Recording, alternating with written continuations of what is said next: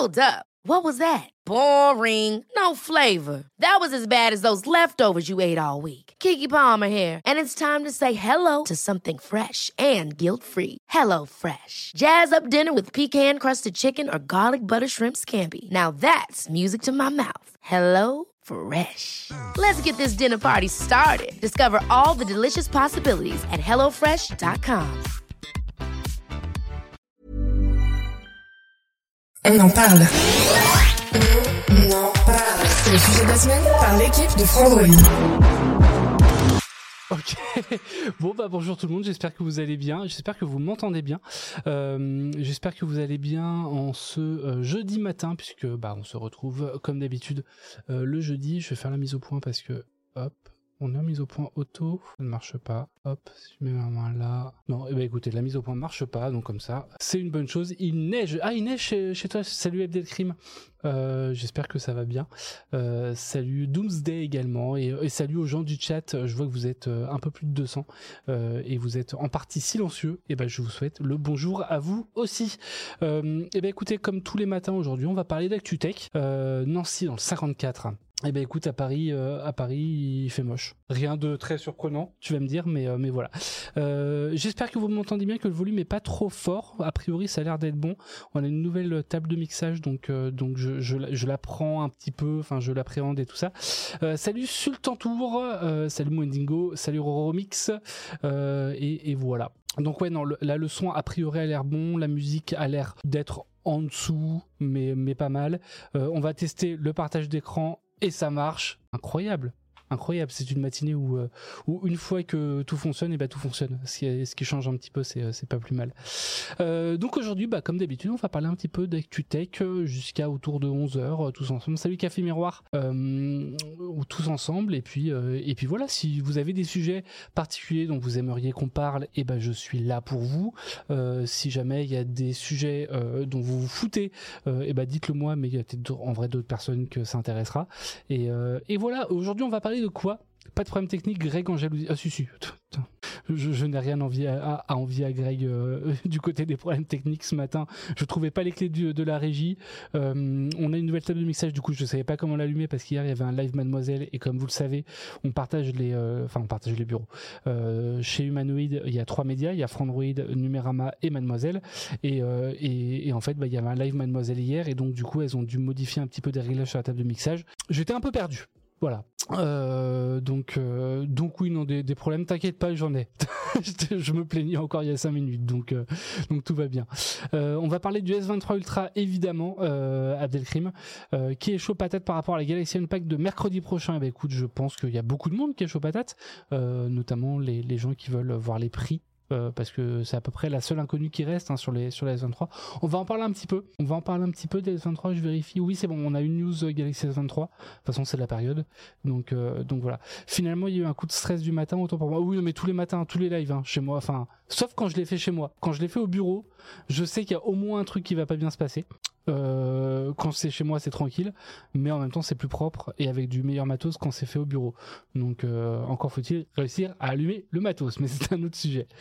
Euh, donc, on va parler de ça. On va parler du Xbox Game Pass. On va parler de connectique de barre de son. On vous a pendu un, beau dossier avec mon pigiste Tristan, spécialiste de l'audio et des barres de son. Donc là, c'est ce que vous voyez ici. On va parler un petit peu de Motorola qui a lancé des nouveaux téléphones. Euh, voilà, Microsoft, euh, Microsoft qui est un peu en crise. On avait déjà vu les licenciements euh, ces derniers jours. Là, on a les résultats financiers. C'est un peu plus sexy que résultats financiers parce qu'on a des choses à en tirer. Mais donc ne partez pas. Mais mais voilà.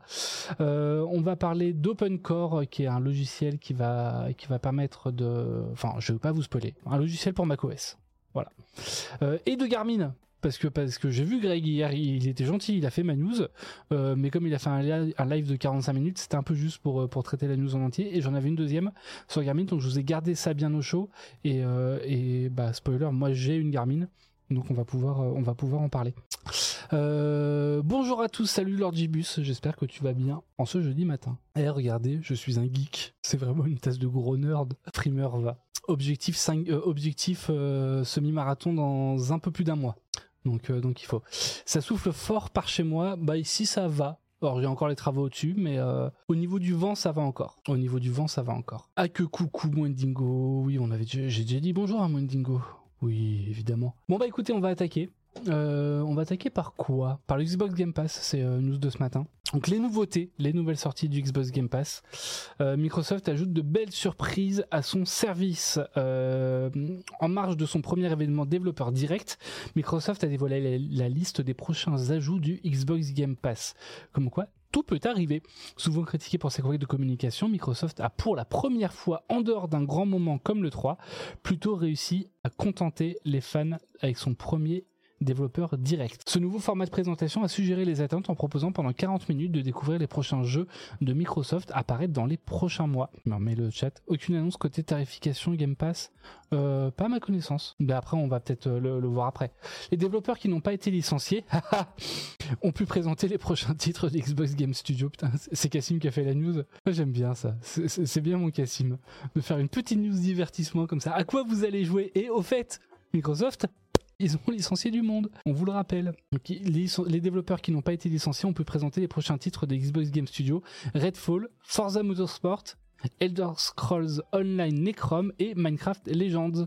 En attendant leur sortie respective, la firme aurait une, avait une surprise dans sa poche. Voici les jeux apparaître dans les prochains jours dans l'Xbox Game Pass de Microsoft. Ify Rush sur Cloud PC et Xbox Series. GoldenEye 007, cloud et console. Est-ce que c'est un remaster ou est-ce que c'est... Non, ça va être l'original. Hein. Ça a l'air d'être l'original. Euh, RoboQuest sur console le 30 janvier.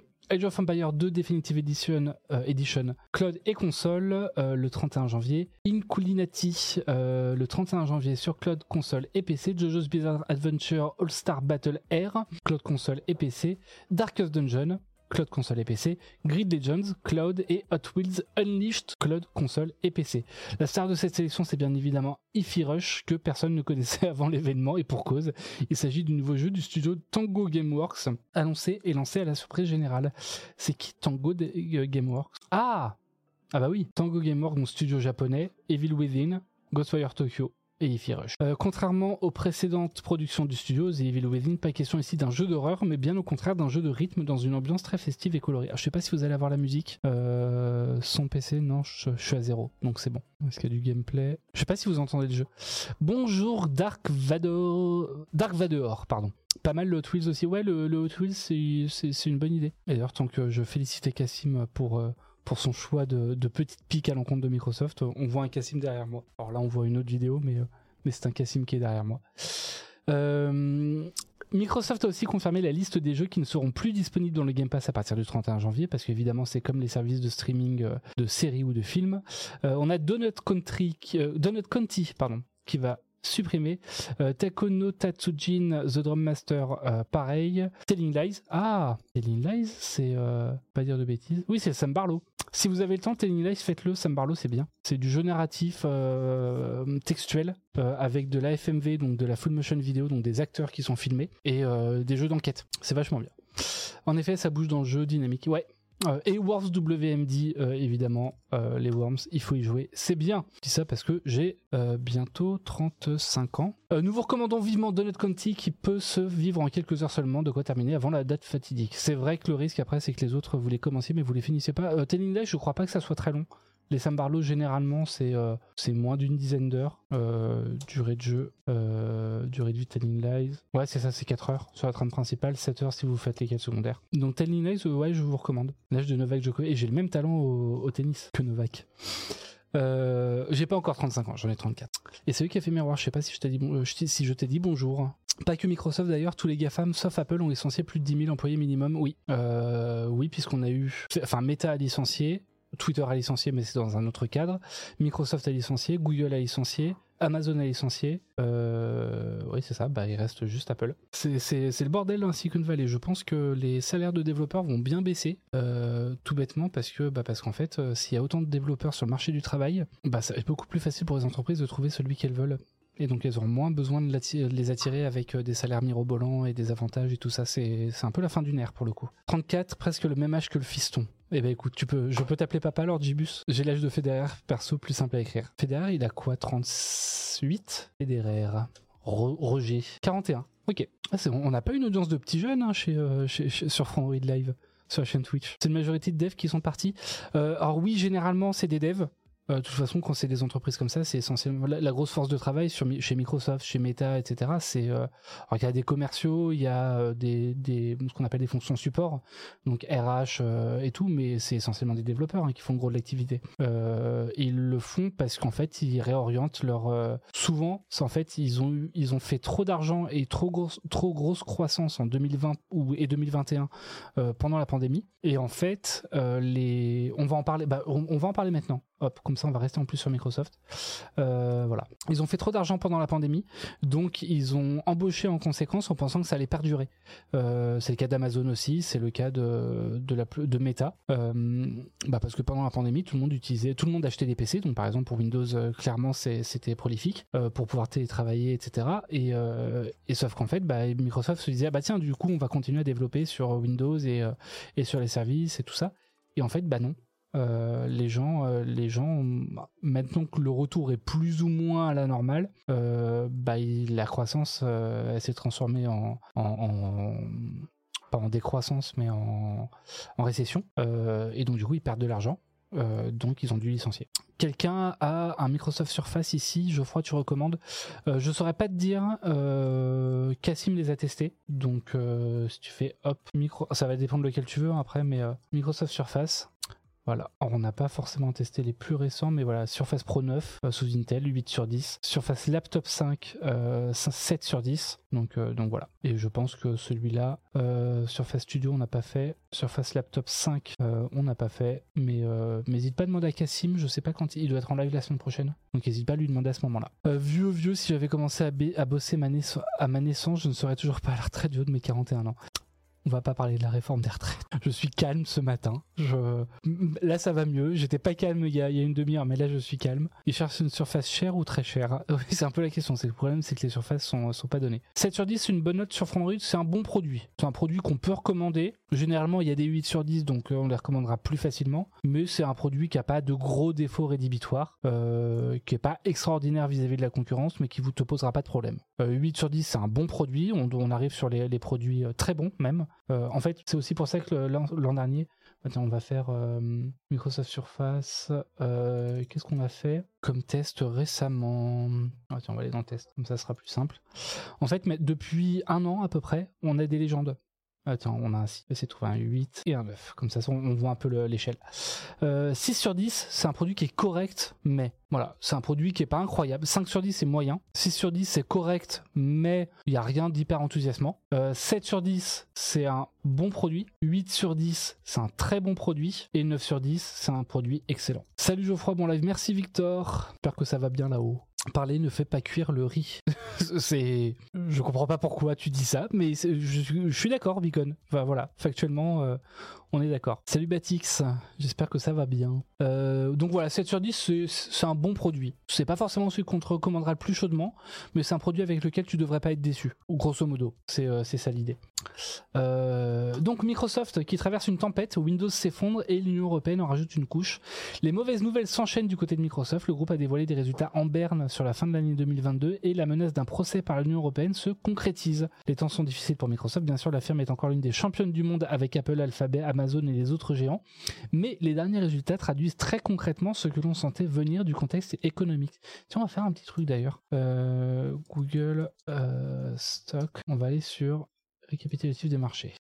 Est-ce qu'on peut en faire Voilà, on va ah, faut forcément créer. Euh, on va voir Google. Comment ils sont en ce moment, Alphabet Depuis un mois, c'est. Ça va. Ça aurait pu être pire. Depuis cinq jours, évidemment, ça s'est cassé la gueule. Mais je pense que souvent, le fait de licencier, en fait, ça les aide. Par contre, si on prend, voilà, sur cinq ans, euh, ils ont bien baissé. Le pic, évidemment, ça a été euh, post-pandémie, novembre 2021 pic de l'action. Hein. donc ça, ça vaut que pour les, les gens qui, euh, qui, veulent investir. Si on prend Meta, Meta sur 5 ans, pareil. Le pic c'est septembre 2021. Si on prend Microsoft sur 5 ans, la valeur de l'action, ça va. En vrai, ça va. Ils sont revenus à leur valeur de début 2021. Et Microsoft, le pic c'est fin 2021. Ouais, c'est pareil.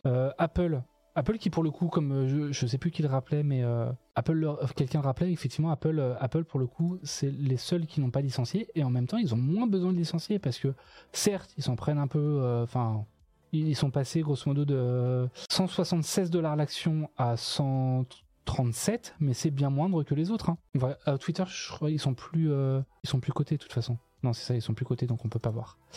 Euh, on avait dit qui? Amazon Amazon. Quoi le point BE bah, Amazon, pareil. Amazon, ils ont, ils ont piqué comme ça pendant la pandémie. C'est-à-dire que voilà. Là, on voit les lockdowns. C'est quoi? C'est mars. À partir de mars, ils étaient bas. 13 mars. Ils ont explosé grosso modo jusqu'à août. Ensuite, ça s'est stabilisé. Et depuis la fin de l'année dernière, hop, ça redescend. Enfin, depuis mars dernier. Salut camarades, salut Sacha. Tesla pour pleurer. Euh, Tesla, ils sont encore cotés. Euh, Tesla sur 5 ans. Ah oui, ça c'est... Ok. Sont passés de 407 dollars l'action à 144, plus divisé par deux. En même temps, tout le monde disait que, enfin, les gens qui s'intéressent un peu à la finance, ce qui est pas particulièrement mon cas, mais euh, expliquer que Tesla c'était un peu une bulle parce que Tesla était davantage coté que, que des entreprises historiques, typiquement Mercedes, BMW, Volkswagen. Tu peux faire ma boîte ton Est-ce que ta boîte est cotée en bourse? Parce que si, si elle est pas cotée, euh, je, je, pourrais pas.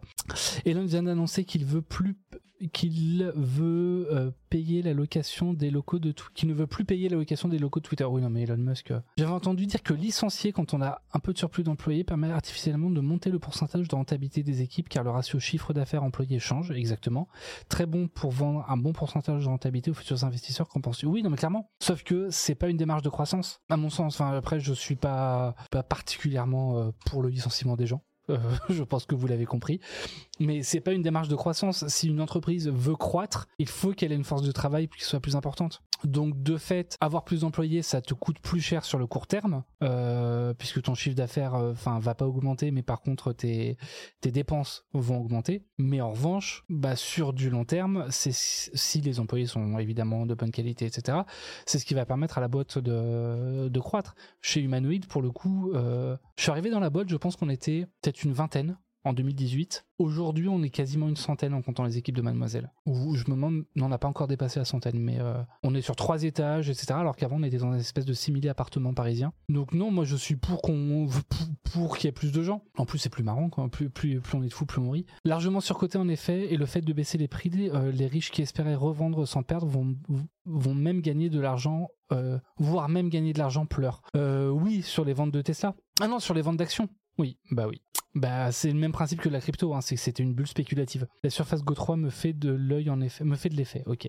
Passons à la suite. On est bon pour Tesla pour Microsoft, on est bon pour Tesla. On, ne traitait pas du tout Tesla, hein, mais chez Microsoft, donc les temps sont difficiles. Les derniers résultats traduisent très concrètement ce que l'on sentait venir du contexte économique. Dans la nuit du 24 au 25 janvier, Microsoft a dévoilé les résultats de son deuxième trimestre de l'exercice financier. Il est très important puisque c'est celui qui couvre les fêtes de fin d'année d'octobre à décembre 2022. Je vous rappelle que quand on parle de trimestre financier, ça commence en, euh, mars, euh, puisque l'année financière, je crois, se clôt en mars, quelque chose comme ça. Alors s'il y a des experts comptables, ils vont peut-être euh, me reprendre mais il me semble que l'exercice financier se clôt en mars. Donc grosso modo, le premier trimestre c'est euh, avril, mai, juin. Euh, deuxième trimestre c'est euh, juillet, août, avril, mai, juin, juillet, août, septembre. Ensuite octobre, novembre, décembre sur le ou alors ça se clôt en juin et donc c'est juillet, août, septembre premier trimestre, octobre, novembre, décembre deuxième trimestre. Donc effectivement c'est le trimestre le plus important.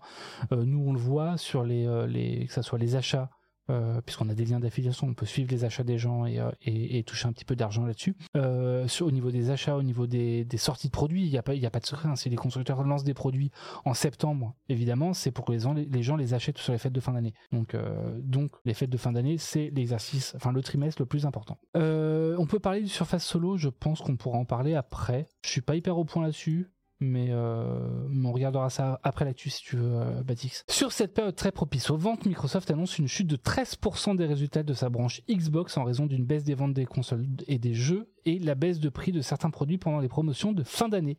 Xbox Series S en tête. Il faut dire que Microsoft n'a pas été en capacité de lancer sur sa plateforme des titres aussi importants que ses concurrents directs, là où Nintendo et Sony raflaient tout les ventes euh, Pokémon et God of War, les jeux Xbox devaient se contenter d'un Pentiment, d'un Pentiment forcément moins générateur de ventes. Le jeu vidéo n'est pas la seule branche à avoir passé de mauvais mois. Euh, alors je vous la fais en rapide. Euh, les ventes de Windows sont en chute de 39, 39%. Pareil pour les ventes de Surface, alors que c'était le trimestre de lancement des Surface Laptop 5 et Surface Pro 9 et Surface Studio 2+. Euh, deux divisions donc gaming et Surface et Windows qui ont été les plus touchés par les 10 000 licenciements annoncés par Microsoft quelques jours auparavant, comme pour mieux préparer les actionnaires. Grâce à la presse, on sait depuis que l'équipe HoloLens, celle en charge de la réalité mixte chez Microsoft, et les studios Bethesda et 343 Industries ont été très touchés. Ce n'est pas tout, Microsoft prévient dès maintenant euh, que les résultats du prochain trimestre seront dans le même ton.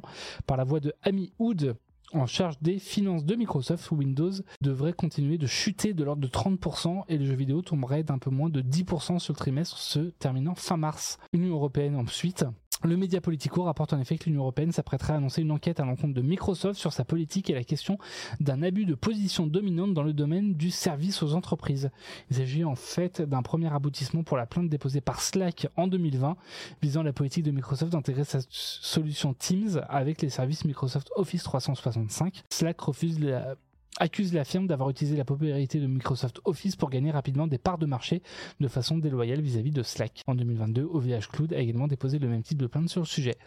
Voilà, impressionnant ton analyse ultra rapide des cours de bourse. Bah non, mais en fait, ça n'a rien d'impressionnant. Ça descend, ça descend, ça monte, ça monte. Hein. C'est ma seule analyse.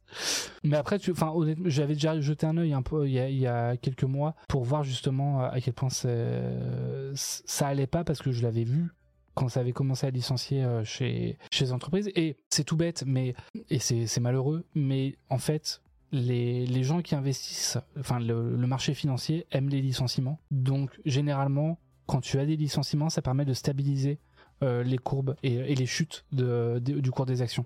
Voilà, voilà.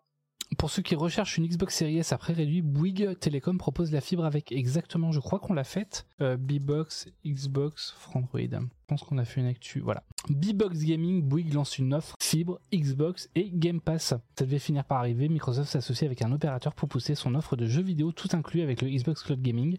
Bouygues Telecom est le premier à le faire avec sa nouvelle offre B-Box Gaming. Après la B-Box, vous aurez la Xbox. C'est une offre qui semble évidente, que l'on peut être très étonné, machin. Euh, deux offres, euh, B-Box Must Gaming et B-Box Ultimate Gaming. Ils peuvent pas l'écrire normalement. Les vrais gamers, ils écrivent avec des fautes d'orthographe et des Y et des K partout et des aides. Dans les deux cas, il s'agit d'associer un forfait fibre de l'opérateur avec un modem Wi-Fi 6 ou Wi-Fi 6E et avec l'offre de Microsoft, c'est-à-dire une Xbox Series S un abonnement au Xbox Game Pass Ultimate. Pour rappel, c'est ce dernier qui permet d'accéder au service Xbox Cloud Gaming de la firme. Bouygues Telecom n'annonce pas ici l'intégration du service de Cloud Gaming à sa box TV. Une petite occasion manquée qui sera peut-être corrigée plus tard. C'est vrai que ça serait cool parce qu'en plus, si je dis pas de bêtises, le, la B-Box TV, c'est Android.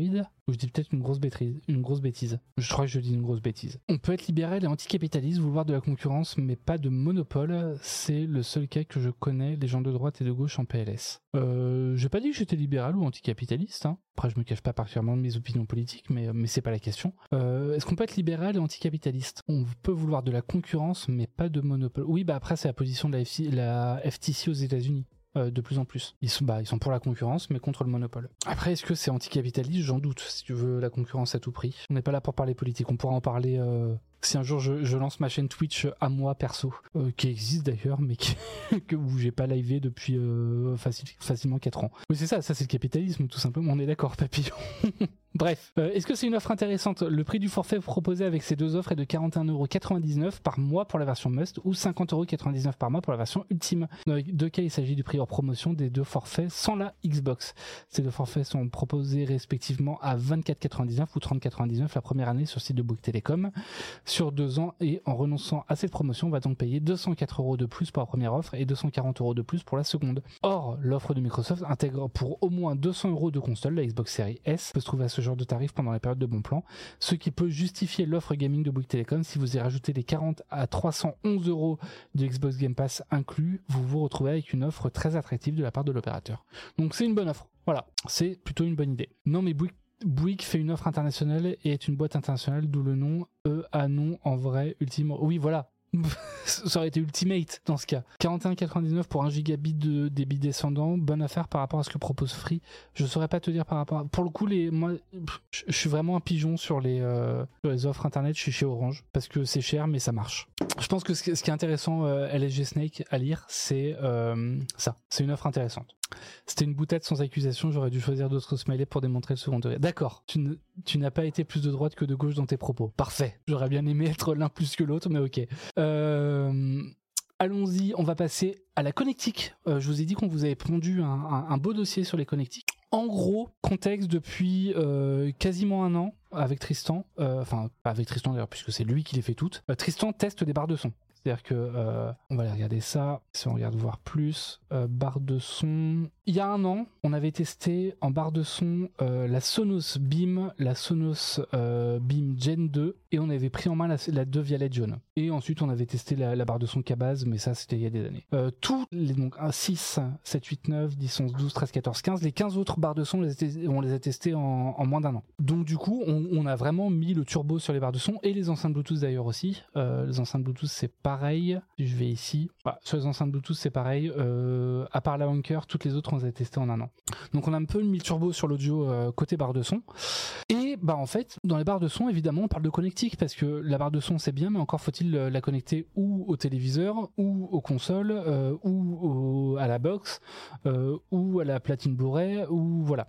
La de Vialet avec la boule, ouais, on l'a testé la de Vialet avec la boule. Euh, hop, de Vialet jaune, parce que on- voilà, c'est un 9 sur 10. Et donc bah il y a des connectiques. Sauf qu'en fait quand tu vois les noms des connectiques, le SPDIF, euh, HDCP, EDID, HDMI ARC, HDMI iARC, c'est quoi la différence entre les deux? Est-ce qu'il faut du HDMI 2.1 forcément? Est-ce qu'il faut du HDMI 2.0 ou est-ce que du, euh, HDMI 1.4 ça va suffire? Euh, Qu'est-ce que c'est que du coaxial? C'est quoi la différence avec du, sp- euh, du, SPDIF Euh, C'est quoi la différence entre le Toslink et le SPDIF voilà.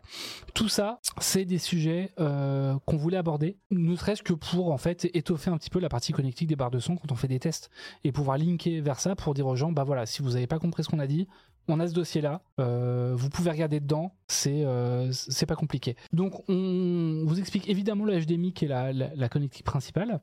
Donc on a deux types de barres de son, donc celle avec un seul connecteur HDMI, donc qui va être une prise, enfin une entrée HDMI qui vient du téléviseur, donc on va profiter de la prise ARC ou e-ARC euh, du téléviseur, donc Audio Return Channel, Euh, et euh, ou alors on a celle avec plusieurs entrées HDMI et une sortie. Ce qu'on appelle en HDMI pass-through, donc le passe au travers, c'est-à-dire que euh, on va pouvoir connecter directement sur la barre de son hum, la console, par exemple, le lecteur Blu-ray, la clé euh, Chromecast ou, euh, ou le boîtier Apple TV directement sur le téléviseur et sur la barre de son et ensuite la barre de son envoie l'image au téléviseur. Euh, il en existe des barres de son de 30-40 cm. Oui, regarde plutôt les modèles gaming pour le coup Batix. Ensuite, c'est quoi la différence? Bah, entre HDMI 1.0, 1.2, 1.3, etc. Sur le son, ce qui va être c'est que sur le 1.2, on va avoir le HDMI CEC qui va permettre d'utiliser une seule télécommande euh, pour les différents appareils. Euh, le HDMI 1.3, il va permettre l'audio multicanal euh, en DTS HD ou Dolby True HD. Euh, le 1.4, il va permettre le euh, HDMI ARC, donc Audio Return Channel. Le HDMI 2.0, il va permettre le e-ARC. Euh, on l'a pas mis d'ailleurs. Ah non, le 2.1 permet l'e-ARC. Il me semble que sur le 2.0, on peut trouver aussi du e-ARC. Euh, et voilà. L'importance des câbles, donc il faut un câble de bonne qualité, évidemment. Euh, mode VRR, mais ça on est plus sur le, côté vidéo. Le HDCP, donc c'est ce qui va permettre de protéger les contenus en HDMI. C'est un DRM, grosso modo. Donc il est impératif d'utiliser un téléviseur, un vidéoprojecteur et une source compatible HDCP 2.2, sans quoi le programme ne sera affiché au mieux qu'en HD avec un son 5.1 ou stéréo.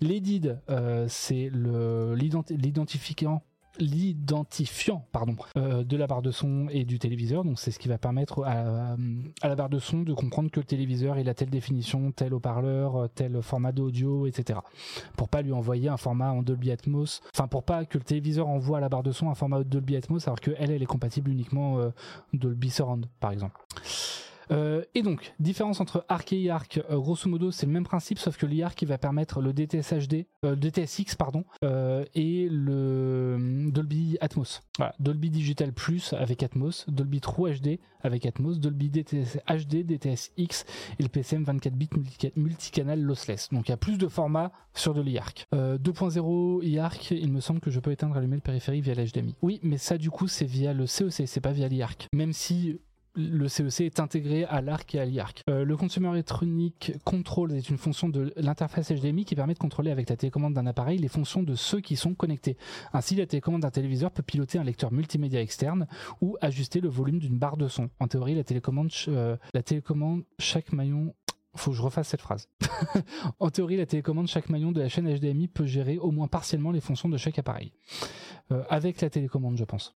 Le point clé de l'interface HDMI euh, CEC, donc transmission audio et vidéo dans un seul câble, résolution SD, etc. Bon, voilà. Ça, c'est sur le HDMI. L'interface optique Toslink, c'est cette interface euh, qu'on voit ici et qu'on va voir d'ailleurs à peu près, qu'on va voir très souvent. Le Toslink, le Toslink, on va prendre cette image-là parce que pour le coup sur la Sennheiser, on, on a de tout. Le Toslink, c'est ça, c'est cette connectique là ici. Et le Toslink, donc c'est une interface euh, numérique qui passe par un câble euh, optique. Donc, même principe que de la fibre optique. Euh, le nom, il doit son nom à Toshiba Link. Grosso modo, vous allez avoir des signaux numériques. Donc c'est très bien, mais par contre vous n'aurez pas les formats numériques lossless, donc euh, pas de DTS X et pas de Dolby Atmos. Euh, flux audio stéréo jusqu'à 24 bits et 192 kHz. Cependant, assez peu de contrôleurs optiques intégrés au téléviseur et barres de son permettent d'atteindre cette haute résolution sonore et la plupart se limitent à 24 bits 96 kHz. En ce qui concerne les programmes audio multicanaux, la norme SPDIF autorise la transmission des signaux Dolby Digital et DTS jusqu'à 5.1. Ainsi, les formats audio lossless et immersifs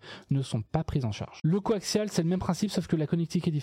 Euh, le coaxial, c'est alors là ils l'ont mis en bleu chez euh, chez chez Sennheiser. Euh, la plupart du temps, c'est du c'est du orange. Donc c'est une c'est le même principe que la, enfin c'est la- le même type de connectique que le RCA qui lui est donc c'est les, les connectiques rouges et blanches que vous voyez pour gauche et droite et qui lui va être euh, va être une connectique analogique sauf que là c'est une connectique numérique. Euh, l'optique quoi alias SPDIF sauf que c'est vieux ça date de 95 et c'est faible débit bref à éviter. Oui oui dans l'absolu façon c'est un peu la conclusion du dossier c'est que le, plus important c'est enfin passer en priorité par du HDMI si vous en avez. Après il y a des barres de son entrée de gamme qui vont pas forcément avoir de HDMI ou des vieilles barres de son euh, mais qui vont avoir uniquement du Toslink dans ce cas c'est le Toslink à privilégier ou le coaxial puisque ça revient au même. Euh, c'est identique c'est c'est identique euh, et voilà. Donc c'est le même principe, sauf que la, connectique est différente. Typiquement du Toslink, on va retrouver sur la PS3 de mémoire. Euh, Il y a une connectique Toslink dessus, donc que vous pouvez très bien utiliser. Euh, coaxial, on va la voir sur euh, les, si je dis pas de bêtises, la Wii U avait du coaxial. Coaxial avec une prise orange. Euh, sortie caisson, donc LFE, c'est la petite caisson, la petite prise qu'on voit là, euh, qui va permettre de, de relier directement le caisson de basse à la barre de son euh, et éventuellement d'ailleurs de, de le faire en cascade. Si vous avez plusieurs caissons de base vous pouvez les relier parce que généralement on a une entrée euh, comme ça LFE sur le caisson de basse et on va avoir également d'une sortie. Donc vous pouvez euh, mettre plein de caissons de basse si vous avez envie de plein de graves. Prise Ethernet ça va être essentiellement pour des fonctions un peu plus avancées et si vous jamais voulez faire du streaming musical ça peut être pas mal. Le port USB-A généralement il va être là ou pour la mise à jour ou pour alimenter euh, des, clés des clés HDMI typiquement si vous branchez directement un, un Chromecast euh, là-dessus vous pouvez l'alimenter avec une prise USB-A euh, entrée ligne analogique c'est à éviter. Ça peut être du mini jack ou du RCA c'est c'est à éviter. C'est vraiment si jamais il y a que ça. Voilà. Si jamais vous avez un très vieux téléviseur mais c'est c'est à éviter. Les branchements recommandés pour votre box TV, votre console de jeu, votre lecteur Blu-ray ou votre clé HDMI. Donc, dans l'absolu, prenez du HDMI, prenez du HDMI e-ARC. Si vous n'avez pas de e-ARC, prenez du HDMI ARC. Si vous n'avez pas de ARC, prenez du HDMI pass-through et vous connectez directement. euh, si vous avez plusieurs entrées HDMI sur la barre de son. S'il n'y en a pas, Toslink ou coaxial. Et s'il n'y en a pas, mais dans ces cas-là, n'achetez pas la barre de son, euh, bah, prenez enfin, du RCA ou du jack. J'espère que c'est clair. Euh, c'est pour ça qu'on compte sur des sites de euh, tests comme Frandroid pour nous conseiller les barres de son entrée de gamme avec les meilleures connectiques. Exactement. Et pour le coup, sur les barres de son, euh, on a des modèles pas très chers. Alors, on a des modèles très chers, forcément, mais voilà. La Pulse Signia S4 à 349 euros, euh, très bonne affaire. Sonos Ray 299 euros, très bonne affaire. Ensuite, c'est des modèles un peu plus chers. La Sennheiser à 1490 euros, excellente affaire pour son prix, mais c'est très cher. La, la, la Signia, je crois que pour le coup, Tristan avait beaucoup aimé. Euh, et à chaque fois, bah, on, on le fait, hein, on voit les connectiques. Donc là, on a Hi, I'm Daniel, founder of Pretty Litter. Cats and cat owners deserve better than any old fashioned litter. That's why I teamed up with scientists and veterinarians to create Pretty Litter. Its innovative crystal formula has superior odor control and weighs up to 80% less than clay litter. Pretty Litter even monitors health by changing colors to help detect early signs of potential illness. It's the world's smartest kitty litter. Go to prettylitter.com and use code ACAST for 20% off your first order and a free cat toy. Terms and conditions apply. See site for details. Ever catch yourself eating the same flavorless dinner three days in a row? Dreaming of something better? Well, HelloFresh is your guilt free dream come true, baby. It's me, Kiki Palmer. Let's wake up those taste buds with hot, juicy pecan crusted chicken or garlic butter shrimp scampi. Mm.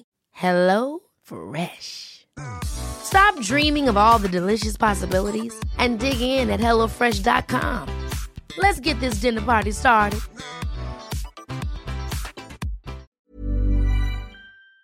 Euh, TV HDMI, ARC, e-ARC, bah dans ce cas prenez euh, la, connectique HDMI, c'est ce qui va suffire. La Sonos Ray, je pense qu'on a du HDMI aussi au dos. Euh, non, on n'a pas de HDMI sur la Sonos Ray. On n'a pas de HDMI Et bah dans ces cas-là, faut vaut mieux passer par le Toslink. Voilà, parce qu'on n'a pas de, pas de HDMI là-dessus.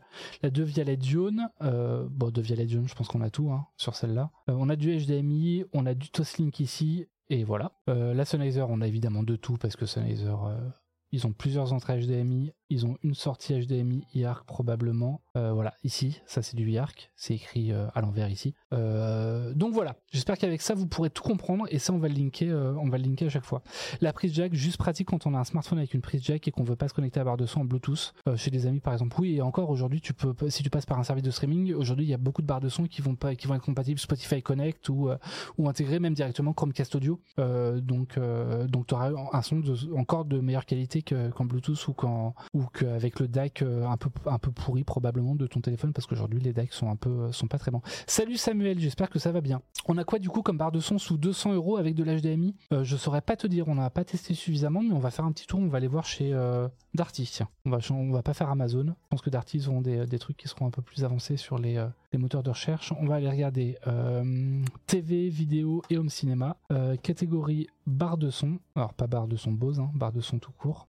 Et donc on a dit moins de 200 euros. Hop, déjà ça va pas mal réduire. Je sais même pas si il y a le moins de 206. Euh, et avec caractéristiques. euh, si je veux voir plus, bon en fait je, en, fait c'est pas possible. Euh, si on prend la Yamaha, tiens, je pense que Yamaha va y avoir de, l'HDMI. Voilà, sortie HDMI ARC. Alors, ARC uniquement, c'est pas de l'IARC a priori. Donc, tu n'auras pas de Dolby Atmos, etc. Mais de toute façon, la barre de son a priori n'est pas compatible Dolby Atmos. Donc voilà, c'est un exemple. hein. C'est euh, cette Yamaha a l'air de- de le permettre. En effet, le casque c'est encore mieux. Heureusement, sur mon S10e, le DAC est de très bonne qualité. Bah tant mieux. Les Denon, a priori, Denon c'est réputé aussi. Euh, Donc il y en a, quelques-unes quand même avec du HDMI ARC. Alors généralement c'est ça, ça va être du ARC et pas de l'IARC parce que ça va pas être des barres de son qui vont permettre euh, de l'audio surround euh, avec verticalité. Ce que j'appelle avec verticalité, c'est avec l'impression d'avoir du son qui vient du haut. Euh, c'est du son qui va venir d'autour, donc horizontal, mais pas vertical. Donc de fait, comme ces barres de son le permettent pas, ça sert pas à grand chose d'avoir du Dolby euh, euh, Atmos ou du DTSX. Donc, donc finalement, le, fait qu'elle soit ARC ou IARC, ça revient au même. Voilà. Là, la Bose Solo 5 aussi. Donc il y en a quelques-unes quand même. hein, qui vont être qui vont être dans ces prix-là Euh, et avec euh, avec du- une connectique HDMI. Euh, et ben écoutez, je pense qu'on est bon là-dessus. Je vais regarder s'il y a eu d'autres news ce matin. VanMoof, hop. Ensuite c'est le Xbox Game Pass. Euh, VanMoof, selon le quotidien financier FD, VanMoof vendrait ses vélos électriques à perte, ce qui pose logiquement de nombreuses questions quant à l'avenir de la marque néerlandaise. Après, c'est le principe de j'ai envie de dire de, toute startup, c'est au début de vendre pas forcément à perte, mais en tout cas de faire très peu de profit.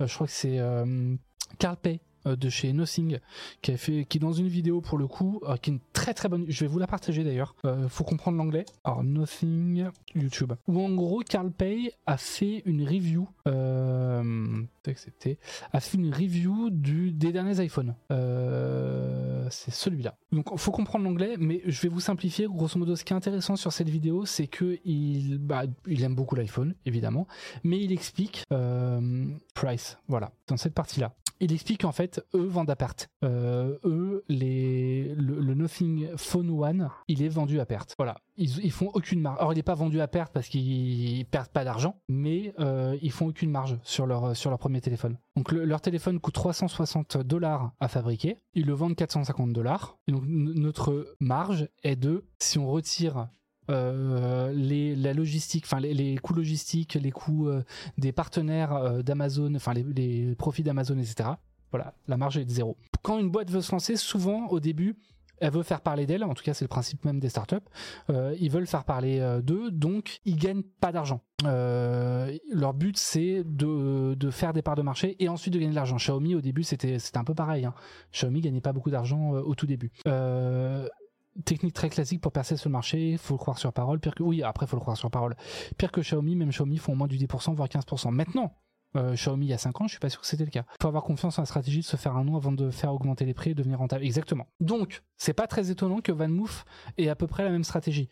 Sauf que VanMoof, a priori, c'est même pas qu'ils gagnent pas d'argent, c'est qu'ils en perdent. VanMoof vendrait tout bonnement à perte. En clair, un vélo électrique écoulé ne lui permettra pas de couvrir l'ensemble des coûts liés, alors que pour le coup, euh, Nothing c'est le cas. Au total, la perte de marge brute aurait atteint la coquette somme de 11,9 millions d'euros en se basant sur le chiffre de vente de 2021. L'année d'avant, en 2020 donc, cette perte d'exploitation aurait été de 6,7 millions d'euros. En clair, ça va de mal en pis.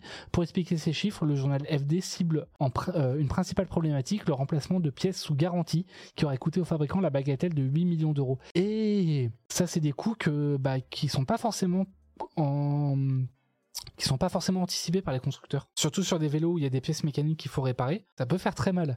Ça veut surtout dire que les dites pièces étaient défectueuses et manquaient donc de fiabilité sur le long terme. Nous n'avons pas de détails sur la nature précise des pièces remplacées. Outre ces, problèmes de qualité et ces difficultés à joindre les deux bouts pour vendre de manière rentable, VanMoof subit la loi de la crise depuis 2020 et les problèmes liés à la chaîne d'approvisionnement. Bon, ça c'est un peu, enfin c'est la suite de ce dont on a parlé tout à l'heure. C'est la crise pour tout le monde. Euh, donc c'est la crise pour VanMoof aussi. Ils ont eu du retard sur les, ventes, enfin la production de, certains vélos, etc. Voilà. De nombreuses questions demeurent quant à l'avenir de VanMoof malgré une levée de fonds de 128 millions d'euros réalisée en septembre 2021. Mais entre les coûts liés à la recherche et au développement, à la production, au service après-vente et au remplacement de pièces, l'argent peut vite vite être dépensé. En cas d'arrêt d'activité, quel serait le sort des actuels clients en cas de pépin technique ou logiciel? Bon, après, je pense qu'au bout d'un moment, VanMoof va, va augmenter ses prix. Ça me paraît relativement logique. Ça me paraît pas si grave que ça, dans l'absolu. Ah, c'est moi. Ça me paraît pas si grave que ça dans l'absolu. Je pense que s'ils finissent par augmenter leur prix, bah, ils vont, voilà. Faut juste qu'ils aient le problème, c'est sur les vélos électriques, euh, notamment les vélos électriques connectés comme ça, on a, on a un secteur qui est très concurrentiel entre VanMoof, Cowboy euh, euh, et d'autres. Donc c'est c'est compliqué de tirer son épingle du jeu. Et les VanMoof, et l'air de rien, ils sont pas, c'est pas des vélos qui sont qui sont donnés en plus. Hein. C'est lesquels qu'on a testé les derniers? VanMoof, le A5, le S5, le X3, les derniers tests. Voilà, le Electrify X2, il n'y a pas d'offre pour le moment. Euh, ok, le Electrify S2, il n'y a pas d'offre pour le moment. On peut peut-être les acheter que chez eux. Ça date de quand ce test? 2019. Ah, ça date un petit peu. Hein. Euh, VanMoof, si on va sur leur site et qu'on veut acheter un vélo, acheter le S3. Le X3 est épuisé. 2498 euros. Ça me paraît pas abusé pour un vélo électrique euh, connecté. Si c'est un problème d'augmenter les prix car ils sont déjà très chers. Oui, mais t'as des fonctions connectées tu vas pas trouver chez d'autres vélos euh, électriques. T'as des fonctions anti-vol que tu vas pas trouver, euh, enfin, et de, sécurité que tu vas pas trouver chez d'autres vélos électriques. Donc c'est cher.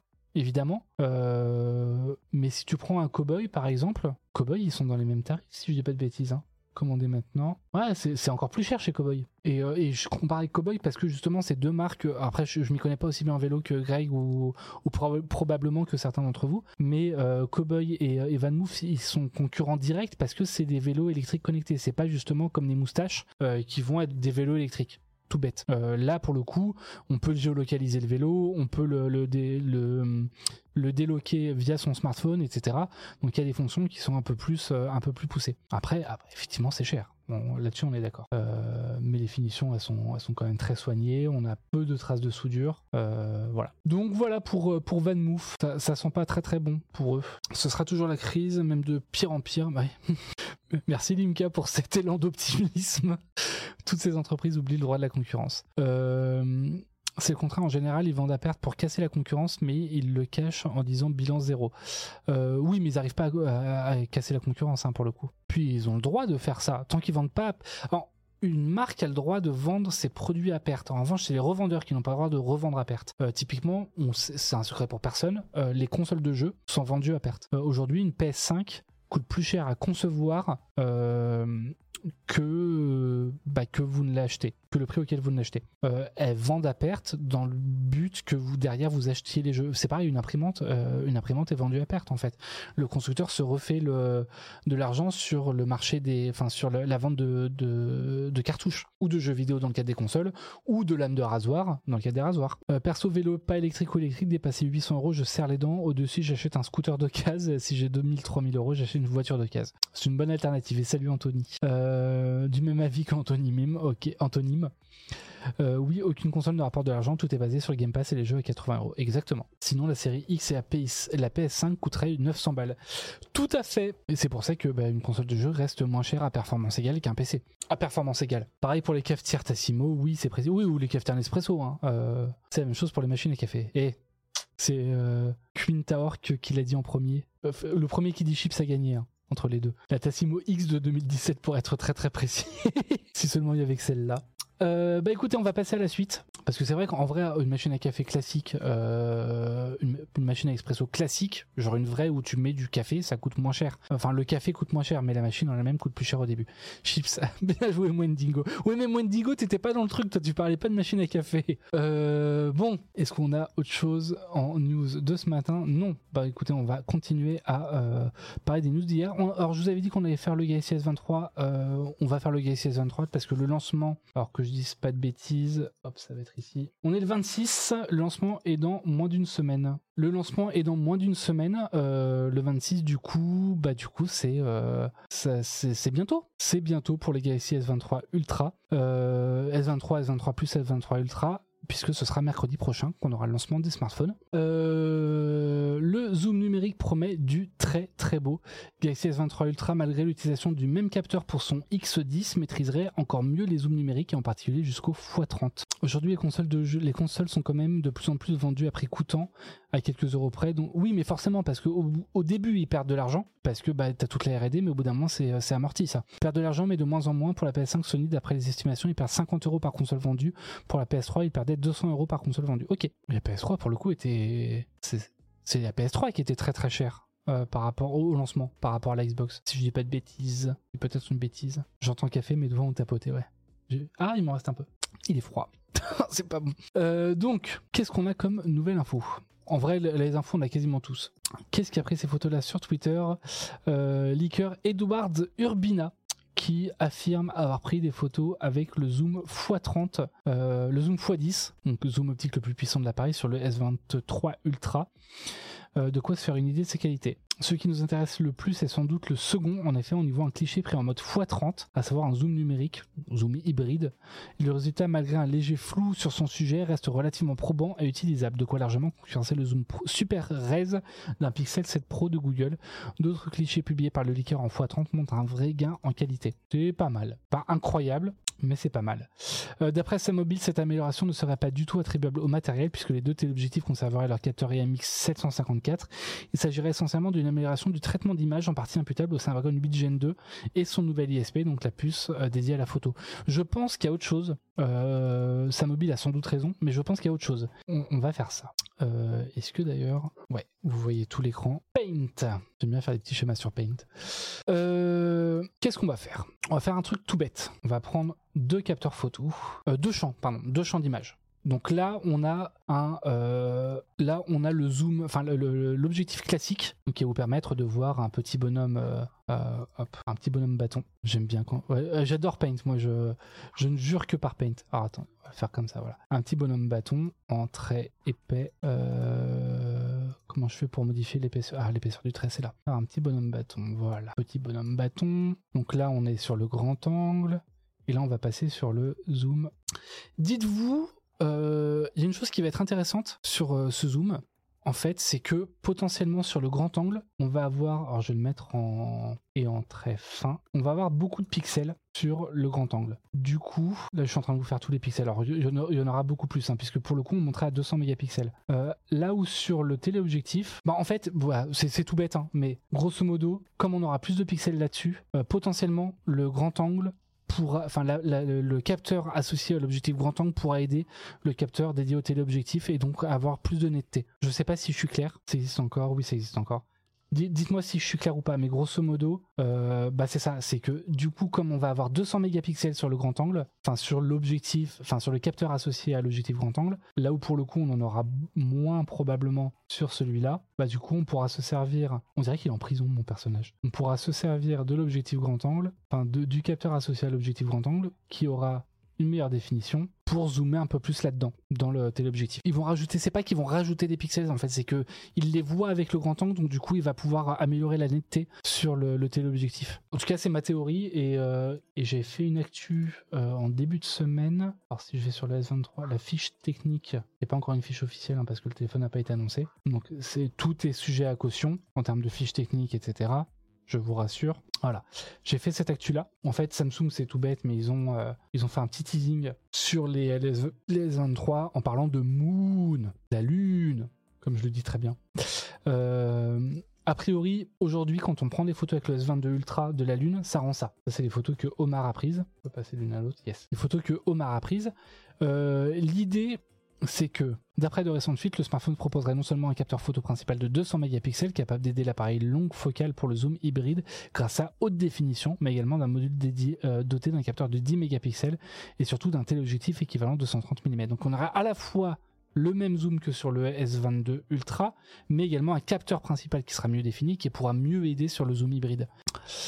Euh, perso, j'utilise presque jamais le zoom sur mon iPhone 12 mini. Au pire, je me rapproche le plus possible pour essayer de garder un maximum de qualité. Sur le 12 mini, c'est pas bête. Sur les 14, euh, comme on a des capteurs de 48 mégapixels, en vrai, tu peux commencer maintenant à zoomer. Donc, il pourrait améliorer les détails du x3 grâce aux infos du x1 et donc enlever cet effet de flou qu'on a parfois. Exactement. C'est euh, ce que je pense. C'est une théorie. J'ai pas d'infos, il y a je crois pas avoir vu de leak là-dessus, mais c'est ce qui me semblerait le plus logique, parce fait, un zoom aujourd'hui sur un smartphone n'est jamais qu'un zoom, euh, n'est jamais que un zoom numérique, c'est un zoom hybride qui va utiliser les données des trois capteurs la plupart du temps. Euh, voilà, voilà pour le S23 Ultra. On va passer à Garmin. Regardez, c'est ma montre. Alors c'est pas la même parce que du coup moi je ça c'était la, la, musique et ça ça, ça va être intéressant.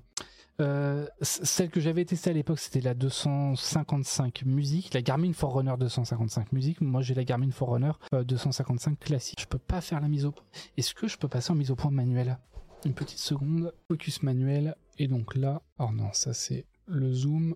On va dézoomer euh, et la bague de mise au point, elle est là. Voilà. Donc ça, c'est la Garmin Forerunner 255. Vous voyez l'écran? L'écran, c'est un écran qu'on appelle euh, LCD transflectif. C'est le même principe, enfin ça ressemble en tout cas euh, à, un écran de liseuse. Le principe de cet écran, c'est qu'en fait, là, il est allumé, mais il émet pas de lumière. Je peux allumer le rétroéclairage, donc là, je viens d'allumer, mais vous voyez pas, la, si on voit la différence. Non. Euh, l'avantage, c'est que c'est hyper lisible. Alors, je me remets bien. L'avantage, c'est que c'est hyper lisible euh, en plein jour. Euh, si vous avez du soleil, etc., il n'y a pas de problème de réflexion, au contraire. Et voilà. Simplement, c'est beaucoup moins beau que l'OLED. Enfin, très, très, très objectivement, hein. c'est pas aussi beau, il n'y a pas autant de contraste, il n'y a pas, y a pas tout, enfin, c'est pas aussi beau que l'OLED. A priori, on a pas mal de rumeurs qui pointeraient vers euh, de nouvelles montres Garmin, euh, Forerunner, donc la même gamme que celle-là, euh, la successeur d'ailleurs de celle-là, la Forerunner 265 et la Forerunner 200, 965, qui sortiraient très rapidement. Ce qui pour le coup est très étonnant parce que entre la 245 euh, et la 255, on a eu trois ans d'attente et, et, pour le coup, bah, la 255, elle a même pas un an. Euh, et, donc voilà, donc il lancerait déjà euh, un nouveau modèle. Pourquoi? Parce que cette fois il y aura un écran OLED. Donc ça c'est une fuite euh, qui nous vient du site The 5K Runner, donc le, coureur de 5K, enfin de 5 km, il a, qui aurait reçu, enfin qui indique avoir reçu deux photos d'une montre. Donc on voit au dos c'est la 265S, donc la 265 en petit format. Euh, qui sont très semblables à la 255S actuelle. Évidemment, on a juste des différences au niveau euh, de la lunette autour et euh, évidemment de l'écran qui serait un écran LCD ou enfin un écran OLED. On trouverait la même connectique au dos que sur les montres Garmin actuelles, donc avec à brancher avec une broche particulière, etc. Ça permet une, consommation inférieure, oui. moi j'ai une autonomie de 5 jours avec ma montre. Je pense que, enfin, c'est mon Pigis Maxime qui est en train de tester à ce moment la Epix Gen 2, euh, qui est la même chose que la Phoenix 7, mais en version euh, AMOLED. Et a priori, oui, il y a des différences de, des différences de, batterie. Là, j'ai l'écran qui est allumé en permanence et en allant courir 3 à 4 fois par semaine, je tiens 5 jours. Donc, enfin, il est allumé. Il n'est pas rétroéclairé en permanence, mais euh, voilà, j'ai tout le temps quelque chose à mon poignet. dommage qu'il y ait autant de rebords de départ entre le bord et l'écran. Euh, ouais, mais pour le coup, c'est pas, pas ça gênant. Sur sur des montres Garmin, je fais beaucoup moins gaffe au look. Sur des montres de sport, euh, je sais que ça compte, hein, euh, et on en tient compte pendant le test.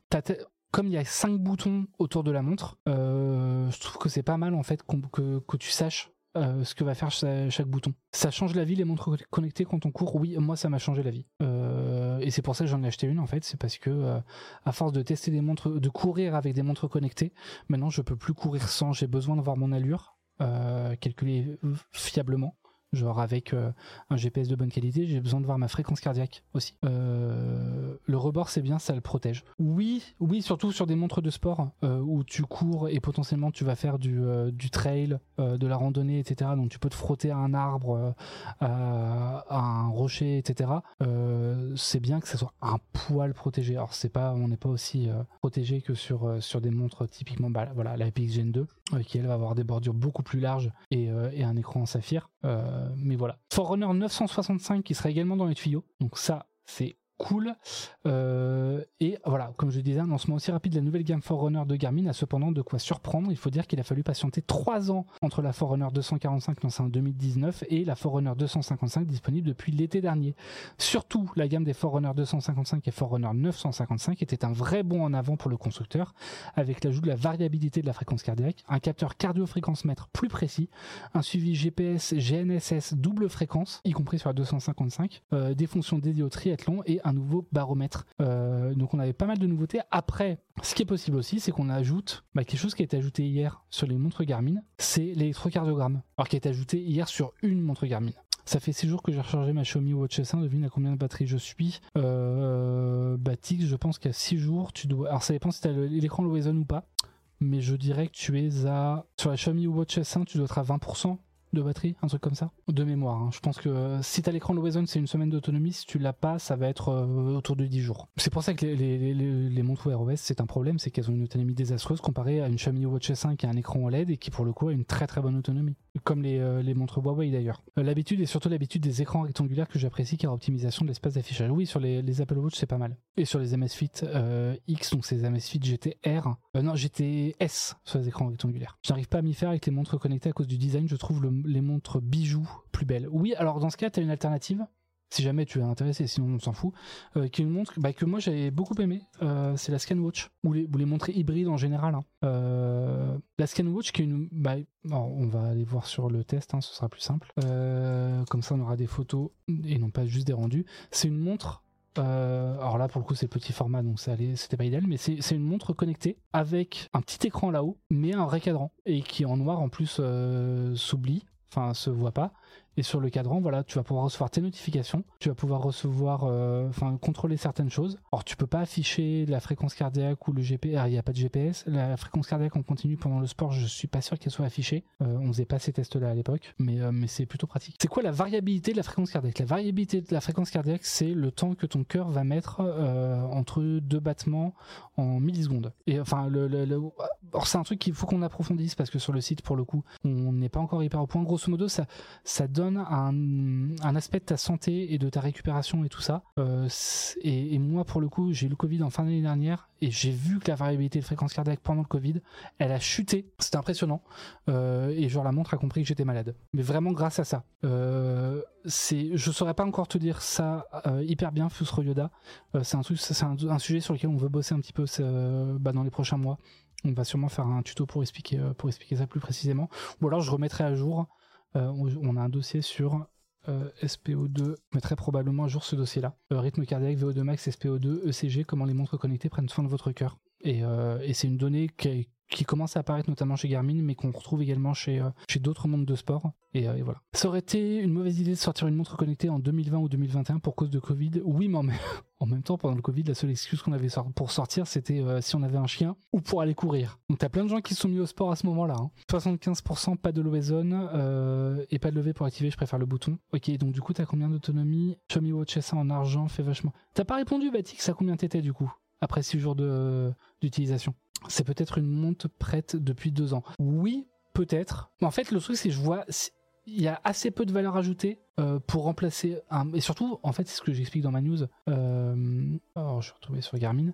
Euh, c'est ce que j'explique dans ma news, c'est que l'air de rien, bah, l'OLED, c'est pas forcément idéal. Euh, en sortant sa nouvelle gamme aussitôt après le lancement de la nouvelle génération actuelle, le risque est que Garmin ne propose finalement que très peu d'innovation à l'exception d'un écran OLED qui risque de faire baisser l'autonomie de ses montres. Euh, ça d'une part, et surtout, bah, l'avantage de cette technologie-là, c'est que euh, je peux très facilement lire l'écran même en plein soleil. Bah, ce que vous voyez tout à l'heure, voyez avec euh, un Y et un I, que vous avez vu tout à l'heure. Alors je vais repasser, voilà. Là pour le coup, on va le faire avec, le, avec les reflets. euh, Pour le coup, je sais pas si ça va être possible, si ça va être jouable. Voilà les reflets ici. J'arrive pas à mettre. euh, Bon tant pis. Je vais comme ça. Hop, hop, hop. Voilà. Vous voyez, vous avez le reflet. Et pour le coup, malgré ces reflets, on voit pas trop, mais ça reste lisible. Vous voyez quand même le, blanc, etc. de, de l'aiguille. Et en fait, l'écran, il est parfaitement lisible en plein soleil quand on court. Et ça, et de l'OLED, c'est pas dit que ça soit le cas. Parce que l'OLED a besoin de rétroéclairage pour, euh, pour être lisible. Enfin, a besoin d'éclairage. Euh, pas de rétroéclairage, puisque de fait, l'OLED se rétroéclaire tout seul, mais voilà. Le focus, merci. Malgré les reflets, ça passe exactement. Et ça passe très bien. Enfin, là, pour le coup, ça, ça rend pas justice. Euh, vraiment, ça passe très très bien sur, euh, en plein soleil. Si j'avais baissé l'exposition de, de la caméra, ça se serait vu. Ah si, 75%. D'accord, pardon. Excuse-moi, Batix. Faut lire le chat. Oui, non, mais tu crois que que ça à faire, moi? De vous lire. Euh, dire qu'en laissant ma Samsung Watch Active 2 en toujours allumé et qui check le temps, euh, tout le temps mon cardio, mon stress, je tiens de 8h à 20h avec 50% de batterie restante, puis je la recharge pour avoir 100% avant de dodoter et un bout le matin pour passer 93% à 100%. Ok, non, c'est propre, c'est pas mal. Étant de voir aussi peu d'ailleurs de e-ink étonné j'imagine euh, de voir aussi peu d'ailleurs de e-ink. Bah en fait ça ressemble pas mal à, à l'e-ink en termes de- d'expérience. Euh, c'est très semblable à, à euh, mais c'est pas de l'e-ink. J'aime beaucoup la techno de ta montre Griffou j'utilise le GPS pendant 30 minutes et une heure de muscu aussi. Bah voilà. Moi les Garmin enfin je, l'ai testé. Je crois que c'était la première fois que je testais vraiment une montre euh, alors c'est pas la première fois non j'avais déjà testé une Polar avant mais euh, c'était un coup de cœur. Forerunner 255 je l'ai testé en juin je crois voir le test. J'ai testé en août. Je l'ai testé en août je l'ai acheté en octobre. Et euh, et du coup je vais courir un, un semi-marathon. Grâce à cette montre en me disant bah tiens la montre du coup m'aide vraiment à avoir des données de santé qui sont fiables. Euh, il y a des programmes d'entraînement qui sont gratuits qui sont intégrés directement à la montre. Il y a des, enfin voilà, c'est vachement bien. Et euh, et t'as tout. Alors je vais pas vous le montrer parce que je suis pas connecté à mon compte. Déjà, le GPS, le GPS est plus fiable que celui de mon téléphone. Là, c'est le GPS de la Forerunner en orange. Euh, bah c'est le trajet que je prends. Là, on voit que ça passe pas forcément sur le euh, le, le sentier sur le, le smartphone, alors que sur la montre, vraiment, c'est pile sur le sentier. Là, pareil, la montre en orange, c'est impeccable. Là où le en bleu, bah voilà, vous voyez la ligne du bas, elle est pas hyper. Parfois je suis un peu sur la route, parfois je suis dans les immeubles. Sur la montre, c'est impeccable. Le GPS est très bon. La fréquence cardiaque, on voit le suivi. Euh, la hum, ceinture abdominale qu'on avait en référence, elle est en bleu. Bah, en rouge, ça suit ce suivi-là. Euh, en fractionné, c'est pareil. Donc, non, non, elle, est- très bien. Les données sont très fiables. Euh, elle est pas hors de prix. Genre c'est 350 euros, donc c'est le prix d'une Galaxy Watch à peu près, voire même moins cher. Et, et elle est très bien. Voilà, j'en suis très content.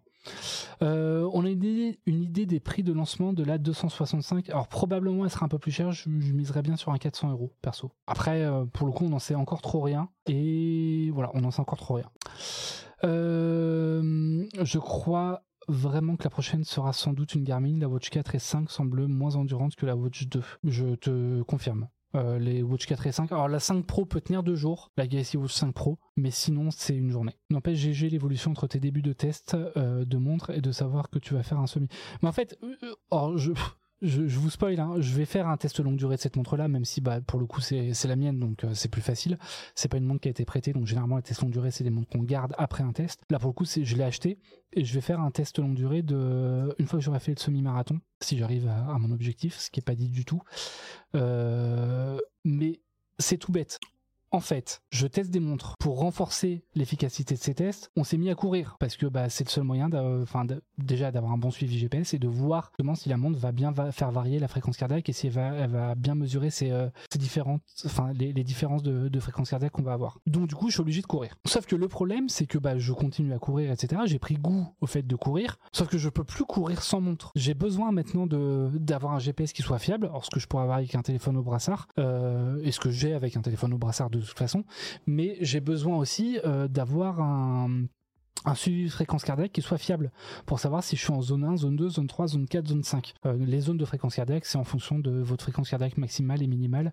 Euh, plus vous allez courir, euh, plus les zones vont baisser et plus vous allez pouvoir accélérer sans monter dans les zones, grosso modo.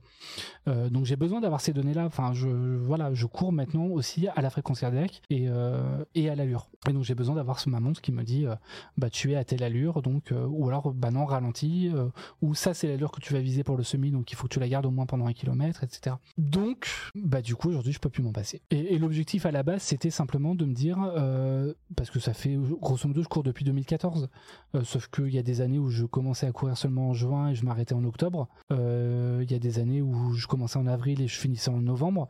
et avec le changement d'heure, généralement et, l'hiver et le froid, je me disais bah je vais arrêter de courir. Donc là je me suis dit cet, cet hiver je cours, je continue à courir, et pour me motiver à courir, je me programme, enfin, je vais faire le semi-marathon de Paris, comme ça, ça m'obligera à me préparer avant et donc à continuer à courir pendant cet hiver. Et l'avantage, c'est que comme ça, j'espère euh, ne pas avoir à repartir de zéro en avril euh, à la saison à laquelle généralement je recommence à courir chaque année, puisque j'aurais continué à courir pendant l'hiver, donc j'aurais pas tout perdu en cardio.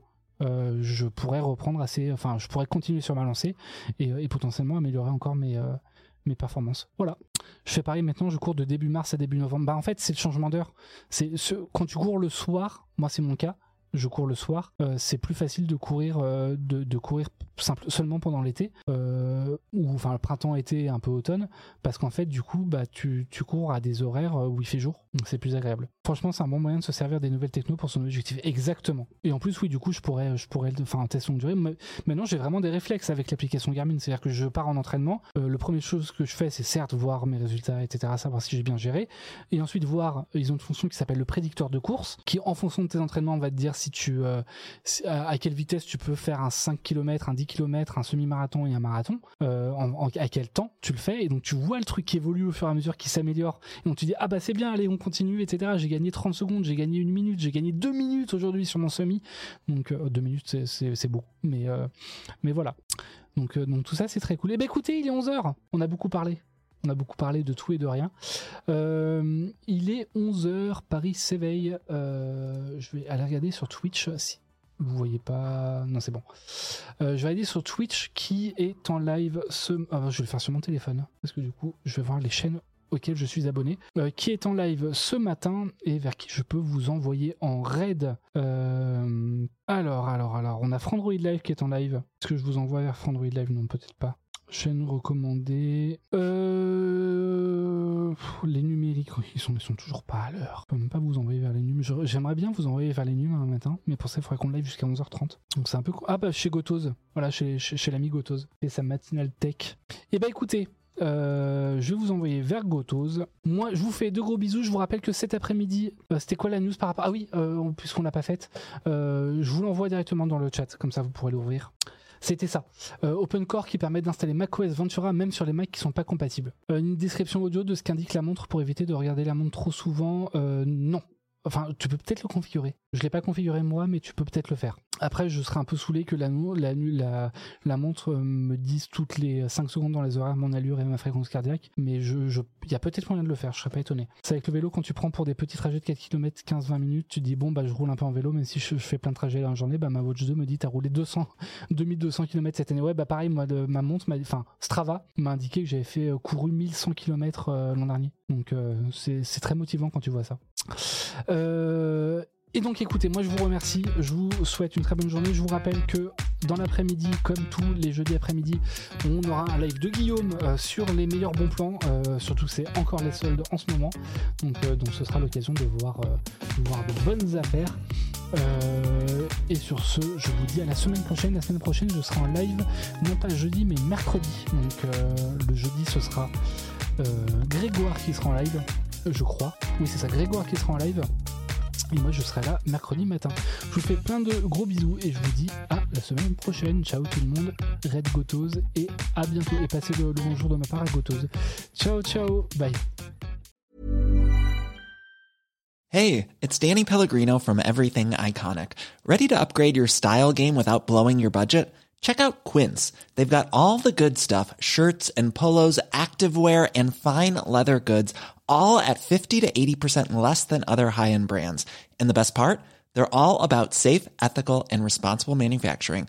Get that luxury vibe without the luxury price tag. Hit up quince.com slash upgrade for free shipping and 365 day returns on your next order. That's quince.com slash upgrade.